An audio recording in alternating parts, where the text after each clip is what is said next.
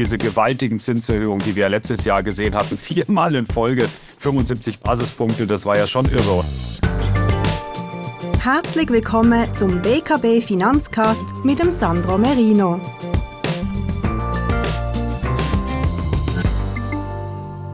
Willkommen bei unserem BKB Finanzcast. In der heutigen Ausgabe bei mir zu Gast Jens Korte, Journalist und Korrespondent des Schweizer Fernsehens äh, in New York unter anderem. Willkommen Jens im Finanzcast der BKB. Ja, schön, dass es mal wieder geklappt hat. Wenn jetzt auch nicht direkt in Basel, aber dann wenigstens auf diesem Weg hier aus New York. Sehr gut. Ja, die Leitung steht und ich glaube, die Tonqualität ist hervorragend. Ich freue mich auf das Gespräch. Wir wollen heute über die US-Wirtschaft sprechen. Ähm, es sind ja viele Daten, neue Daten zur Konjunktur ähm, in, in, in diesen Tagen herausgekommen, ähm, insbesondere ähm, auch zu den Wachstumszahlen. Das Wachstum war ja eigentlich überraschend stark in den letzten zwei Quartalen. Im dritten und vierten Quartal 2022. Ähm, die US-Notenbank möchte eine Verlangsamung erzielen mit der Geldpolitik, damit die Inflation äh, in den Griff äh, bekommen wird. Aber das Wachstum war eigentlich überraschend stark. Wie ist die Situation? Wie ist die Stimmung konjunkturell in den USA? Ja, das ist in der Tat schon ähm, erstaunlich, wie gut sich die amerikanische Wirtschaft immer noch hält. Wir hatten ein Wachstum äh, von über drei Prozent im dritten Quartal, dann ein Wachstum von fast nochmal drei Prozent im vierten Quartal. Das war besser als erwartet und äh, letztendlich, was äh, der Kern ist, das sind die amerikanischen Konsumenten. Die sind einfach nicht, das jetzt klingt etwas komisch, aber nicht tot zu kriegen. Also sie geben einfach immer noch enorm viel äh, Geld aus. Ähm, ich muss sagen, die Stimmung allgemein im Land ist eigentlich gar nicht so brillant, wenn man mit den Leuten redet. Aber das eine sind die Worte und das andere sind die Taten. Also noch läuft der Konsummotor in den Vereinigten Staaten und das äh, hält die amerikanische Wirtschaft und eben den Supertanker momentan noch am Laufen. Mhm. Auch der Arbeitsmarkt war ja, ist und bleibt stark. Ähm, wir haben die Arbeitslosigkeit irgendwo bei knapp über dreieinhalb Prozent. Ähm, Anfangs Februar kommen dann die Zahlen für Januar und was erwartet man dort? Bleibt der Arbeitsmarkt trotz äh, Eingriff der Notenbank bei den Zinsen so stark? Ja, also für den äh, Moment denke ich, ähm, ist der Arbeitsmarkt in der Tat noch sehr robust und ich glaube, das ist auch wiederum die Erklärung dafür, weshalb die Amerikaner immer noch Geld ausgeben. Denn wenn man das Gefühl hat, der Job ist sicher oder vielleicht sogar das Gefühl hat, man kann einen besser bezahlten Job bekommen, dann ist man eben auch eher bereit, ähm, Geld auszugeben. Ich meine, du hast es gesagt, Arbeitslosenquote von etwa dreieinhalb Prozent. Das ist ganz grob die tiefste Arbeitslosenquote äh, seit Ende der 60er Jahre. Das ist ähm, schon ähm, gewaltig. ich gehe mal davon aus, dass auch jetzt äh, die, die Zahlen im Moment äh, weiterhin recht gut bleiben.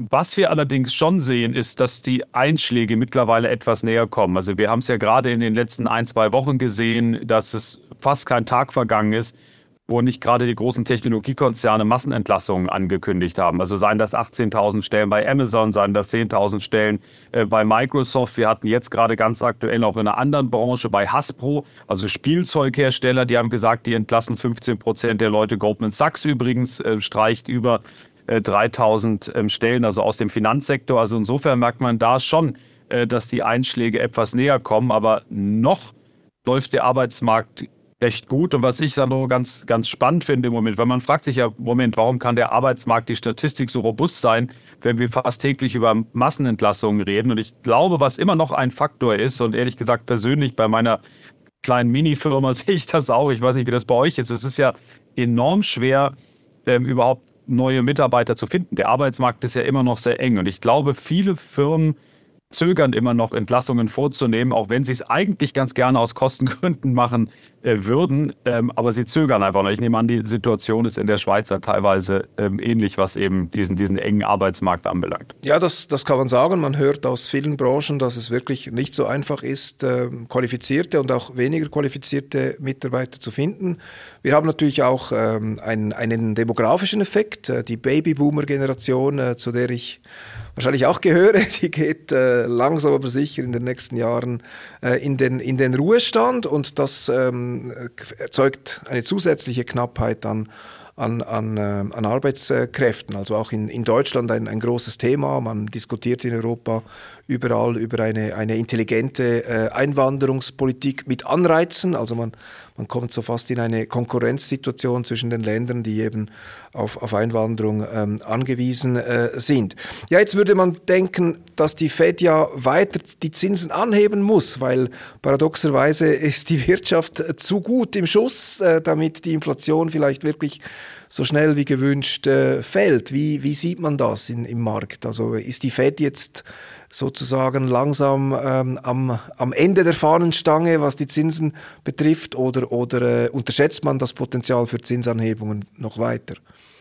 Ja, also nun nochmal ganz kurz zum Arbeitsmarkt. Ich denke, hier in den USA ist das, ist das teilweise auch mit der Einwanderung ein Thema. Wir hatten halt eine relativ restriktive Einwanderungspolitik unter Donald Trump und dann kam jetzt eben auch noch die Pandemie und insofern fehlen halt eben auch einige Arbeitskräfte, die normalerweise aus dem Ausland äh, gekommen werden, wären. Aber das nur, das nur am Rande. Ja. Ähm, äh, ich denke, mit, mit der Geldpolitik, ähm, das ist exakt das, was du sagst. Ich glaube, wir kommen langsam ans Ende. Also werden wir noch ein paar Zinserhöhungen sehen?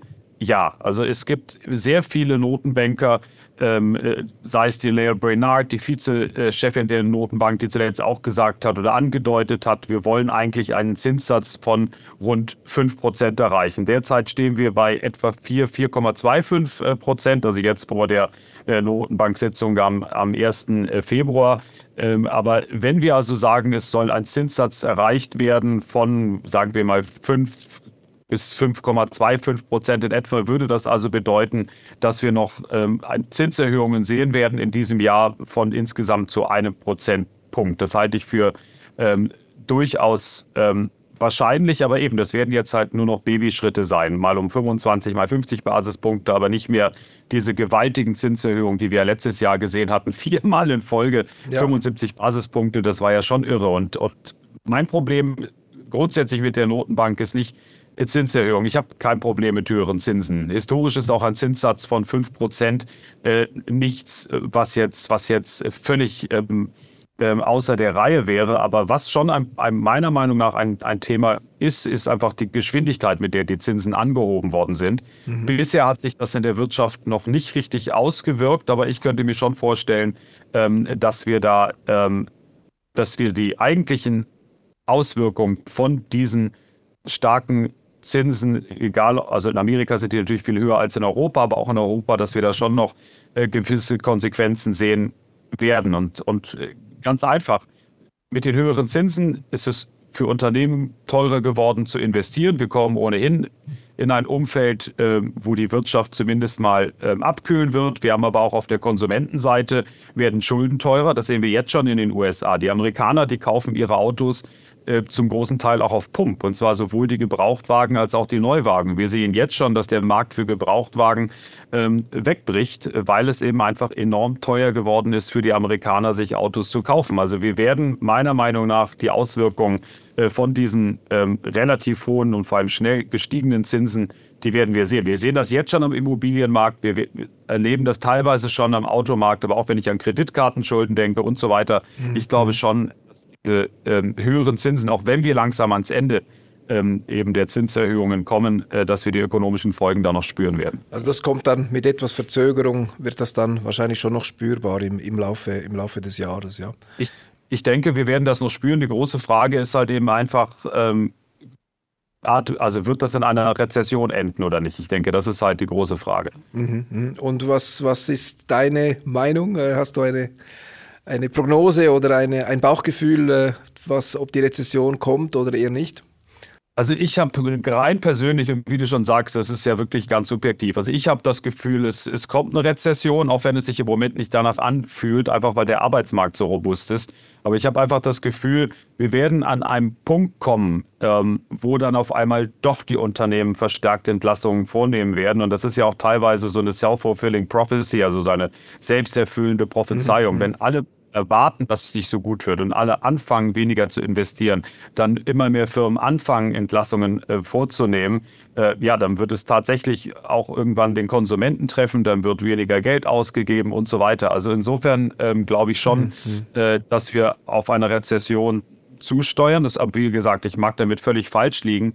Ähm, ich also ich bin von Haus aus Ökonom. Ähm, es gibt Zyklen, weißt du selber. Ich meine, es gibt Phasen von einem Boom und es gibt Phasen einer Rezession. Und ich finde sowas auch, auch nicht, nicht so schlimm. Die Frage ist halt einfach nur, wie tief wird die Rezession, wie ja, schwer wird ja. sie, wie lange dauert sie? Und das kann ich natürlich auch nicht sagen. Das hängt letztendlich schon auch sehr stark wirklich auch damit zusammen, wie robust sich der, der Arbeitsmarkt halten kann. Und vielleicht nur noch ganz kurz. Es gibt ja auf der anderen Seite auch eine Menge Projekte, wo viel Geld investiert wird. Es ist aber noch viel Geld vorhanden. Deshalb will ich auch nicht total im Schwarz malen. Äh, Joe Biden versucht, immer mehr Produktion wieder ins eigene Land zurückzuholen. Also es gibt schon eine gewisse Dynamik auch hier ähm, in den USA. Kurzfristig könnte ich mir schon vorstellen, dass wir in eine rezessive Phase ähm, kommen werden. Ja, danke, sehr interessant. Wir, wir waren bisher relativ optimistisch. Also wir, wir haben gesagt, wenn eine Rezession kommt, dann erwarten wir eher eine milde. So, wir waren eher optimistisch positioniert. Das war jetzt gut Anfangsjahr mit den Börsen. Die Aktienmärkte haben ja einen Blitzstart hingelegt im, im Januar. Äh, der Nasdaq hat sich um 10 Prozent erholt, nachdem er aber letztes Jahr, ich glaube, etwa 20 Prozent nach unten äh, verloren hat. Also die Stimmung an den Aktienmärkten ist jetzt äh, im Januar 2023 recht gut. Passt das zusammen aus deiner Sicht? Was, was treibt die Märkte an im Moment? Ja, also ich denke, das passt schon in gewisser Weise zusammen. Also ich glaube nicht, dass eine Rezession schon eingepreist ist. Also sollten wir eine Rezession bekommen, glaube ich schon, dass es nochmal Druck für den Aktienmarkt gibt.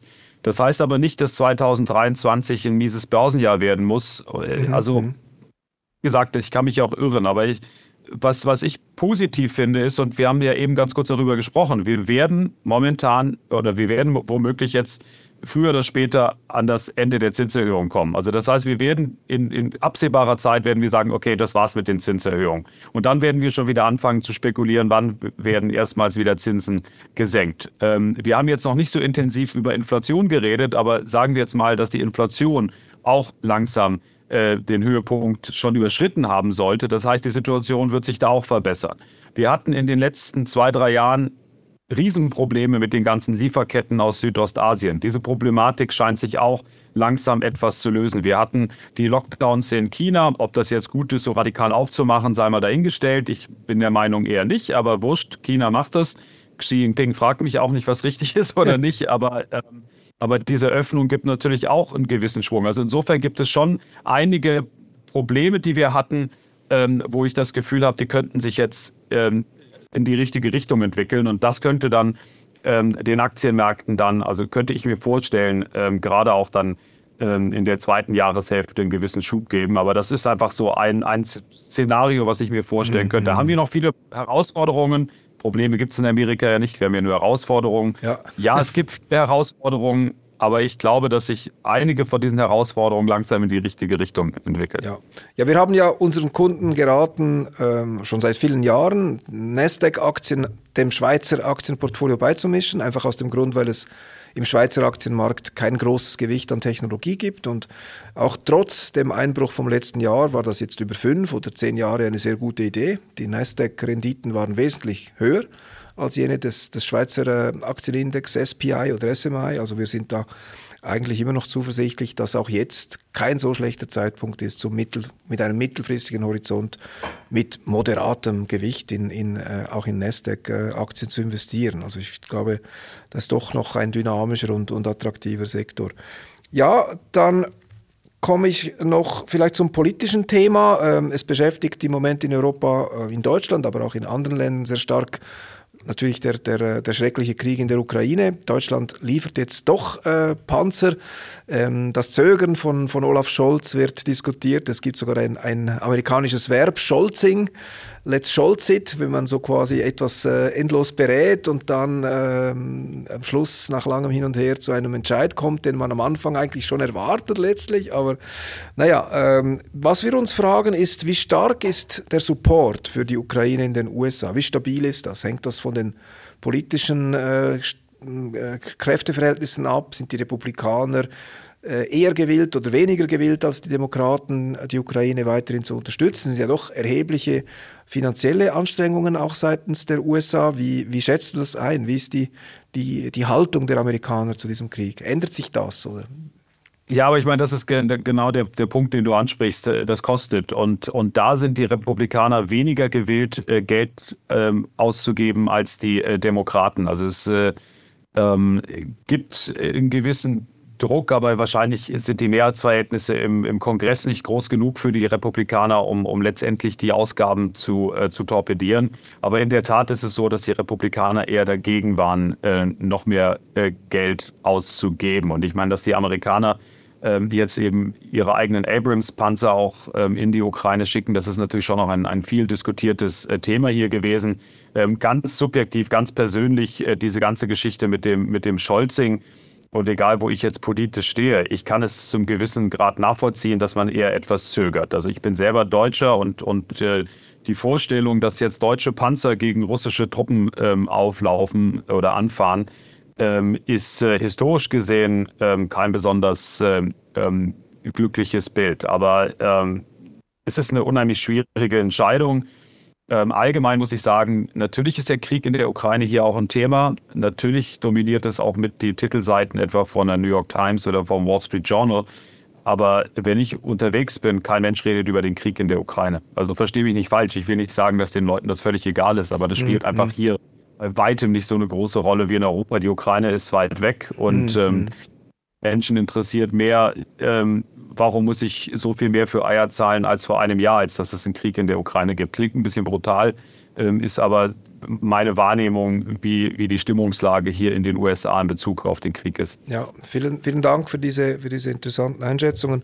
Ich komme zum letzten Thema. Ähm, es ist zwar noch ein bisschen früh, über Präsidentschaftswahlen zu reden. Das ist dann erst im November 2024. Das ist doch noch ein, ein weites Stück. Inwiefern ist äh, der kommende Präsidentschaftswahlkampf schon ein Thema in den USA? Geht das schon los oder ist das noch äh, im Hintergrund? Ja, im Prinzip ist es ja in Amerika eigentlich fast schon so, dass das äh, mit der Auszählung des letzten Wahlergebnisses quasi dann schon die neuen Wahlen anfangen. Also natürlich wird da viel darüber diskutiert und, und eben das Endlosthema, wird Donald Trump, dann hat er noch mal eine Chance oder nicht, oder ist es dann mhm. doch eher Ron DeSantis, der, der Gouverneur von, von Florida, der übrigens ähm, genauso ein Hardliner ist wie, wie Trump. Das heißt dann einfach nur, dass er ideologisch eigentlich sehr ähnlich ist wie Trump, nur mit dem Unterschied, dass er in, in ganzen Sätzen redet. Also dass er ähm, intellektuell ein bisschen mehr drauf hat als der, als der ehemalige äh, Präsident. Ähm, Joe Biden eben die Frage, soll er nochmal antreten, ja oder nein? Also ich persönlich bin der Meinung, dass er gar nicht so einen schlechten Job macht, auch wenn er vielleicht nicht als der dynamischste Präsident in der Geschichte mhm. der Vereinigten Staaten ähm, rüberkommt. Aber gut, äh, ich meine, er ist ja auch dann Anfang, Anfang 80, also ob es da nicht doch besser wäre, jemand anderen aufzustellen, äh, muss man mal mhm. abwarten. Ja. Ähm, aber scheinbar ist, ist, Joe Biden wild entschlossen, es eventuell nochmal äh, zu probieren. Aber, aber eben, ähm, es, ist es ist in gewisser Weise ein Thema. An den Aktienmärkten spielt es, spielt es momentan ähm, äh, noch gar keine Rolle. Und, und äh, also so richtig spannend wird es dann eigentlich erst in, in einem Jahr, wenn dann die Primaries laufen und man dann eben sieht, also wird Joe Biden tatsächlich nochmal antreten, wird, wird Donald Trump seine republikanischen Nebenbuhler irgendwie wieder aus dem Weg räumen. Also da wird es dann richtig spannend. Okay, okay. Also vielen Dank. Ich glaube, das ist ein gutes äh, Schlussthema. Dann glaube ich, müssen wir in einem Jahr, im Januar 2024, dann äh, uns intensiver dem Thema US-Präsidentschaftswahlen widmen. Vielen Dank, Jens, für das interessante Danke. Gespräch und äh, alles Gute in, in New York. Dankeschön. Grüße nach Basel und Umgebung. Tschüss.